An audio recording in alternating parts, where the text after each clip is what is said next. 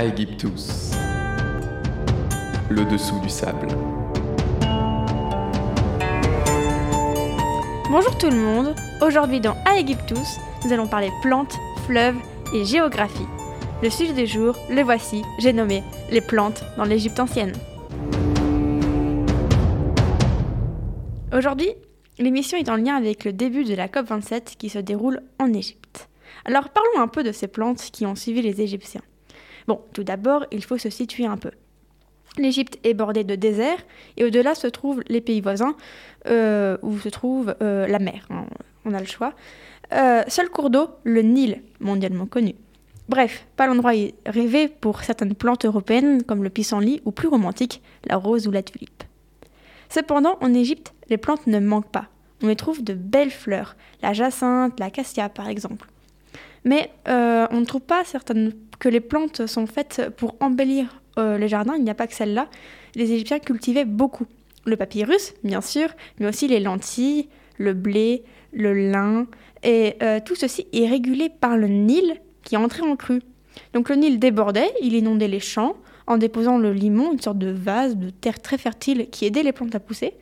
Et le Nil régulait ainsi la vie des paysans dans le monde agricole égyptien. Donc une fois par an, il entrait en crue et, euh, et ça fertilisait.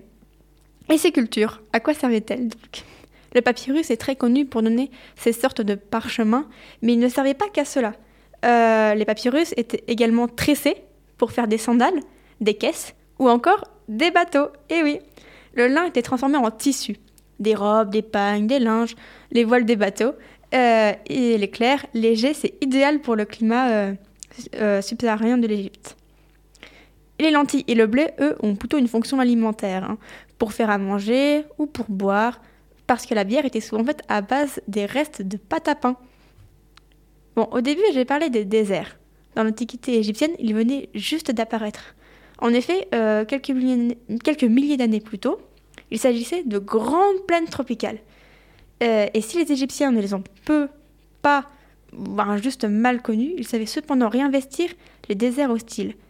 Euh, car en fait, en 2017, on a découvert en plein désert, à proximité d'une tombe, un jardin potager. Euh, donc euh, le jardin était vieux de 4000 ans, donc il datait d'environ moins 2000. Et à l'époque, on a retrouvé donc des racines, des oignons, des bulbes de plantes, des légumes, des fleurs, des herbes médicinales. Et en gros, c'est un petit coin de verdure au beau milieu du désert. Et euh, il était entretenu à l'époque donc euh, par, euh, par des prêtres qui venaient probablement nourrir la dépouille et la tombe du défunt en question.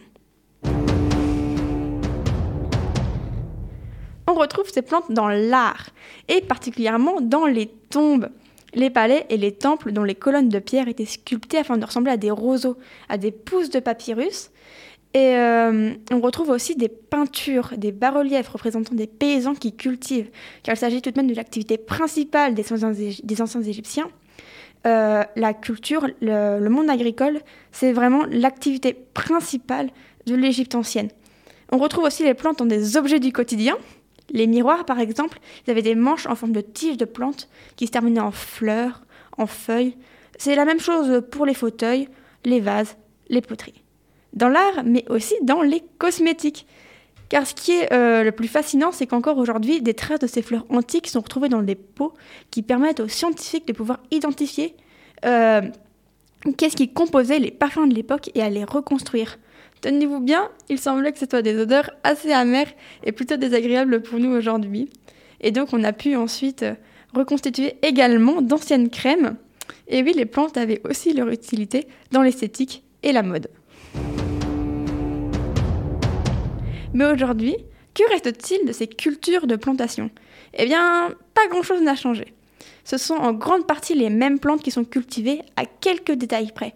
En effet, à cause de la forte hausse de population, près de la moitié du blé consommé en Égypte est produite à l'étranger, notamment en Europe, car les champs égyptiens ne peuvent pas nourrir la totalité de la population. Et, autre chose, le Nil. Depuis 1970, le Nil n'entre plus en crue ou du moins ces dernières sont nettement moins spectaculaires qu'autrefois. Euh, autrefois, on pouvait monter jusqu'à des dizaines de mètres de crue. Là, 3-4. La raison la construction du barrage euh, dans le but de créer un lac artificiel, dont vous avez déjà peut-être entendu parler, le lac Nasser, c'est une rétention d'eau qui empêche les crues donc de se produire en Égypte. Le Nil abrite toujours des mangroves qui sont des puits de carbone incroyables et qui doivent être protégés. Les mangroves, ce sont donc euh, ces grands arbres qui, euh, poussent dans l'eau. Et ce sont des, puits à carbone exceptionnels qui doivent être protégés et qui pourtant sont souvent bien plus pollués que la moyenne. Et, euh, l'Égypte possède également une flore euh, formidable mise à mal par le tourisme et la pollution.